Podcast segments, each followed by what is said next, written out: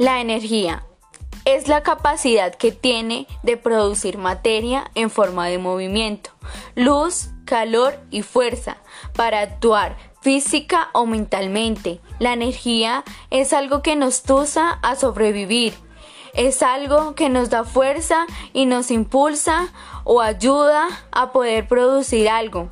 Hay distintas energías, por ejemplo, la eléctrica, la eloica, la hidroeléctrica, térmica, etc., que poseen los cuerpos para poder efectuar un trabajo a causa de su constitución. La energía cinética, por su parte, se manifiesta cuando los cuerpos se mueven y está asociada a la velocidad que se calcula con la fórmula. Cuando más caliente esté un cuerpo, más energía interna tendrá.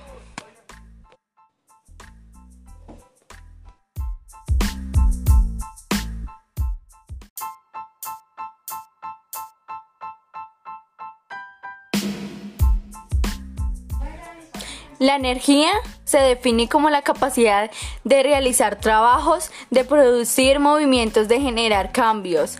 Es herencia a todos los sistemas físicos y la vida en todas sus formas se basa en la conversión, uso, almacenamiento y transferencia de energía. Puede presentarse como energía potencial, energía almacenada o como energía cinética, energía en acción, siendo estas dos formas interconvertibles.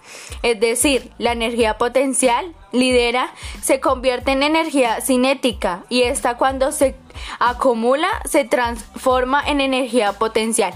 La energía no puede ser creada ni destruida, solo transformada de una forma en otra. Primero la ley de la termodinámica. Energía química es la contenida en los compuestos químicos y a través de distintos procesos susceptibles de la lidera. Energía mm, de radio está contenida en los distintos tipos de radiación electromagnética. La vida en todas sus formas es completamente determinada la energía en todos los procesos vitales está involucrada la energía de los, de los vegetales, consumiendo energía solar, energía de radio, para poder a través del proceso fotosíntesis elaborar sustancias, hidratos de carbón que les permite disponer de la energía química necesaria para desarrollar sus funciones vitales. Los organismos animales se nutren enérgicamente en forma directiva o directa de los vegetales, es decir, de la energía solar. El ser humano ha desarrollado a través de su historia sistemas de vida. La capacidad que tiene de producir materia en forma de movimiento, luz y calor. Fuerza para actuar física y mentalmente. La energía es algo que nos tusa a sobrevivir. Es algo que nos da fuerza y nos impulsa o ayuda a poder producir algo. Hay distintas energías, por, ejemplo, la electricidad, la eólica, hidroeléctrica y determina. El 13 que poseen los cuerpos para poder efectuar un trabajo a causa de distribución constituciones, la energía cinética, por su parte, se manifiesta cuando los cuerpos se mueven y está asociada a la velocidad que se calcula con la fórmula. Cuando más caliente esté un cuerpo, más energía interna tendrá.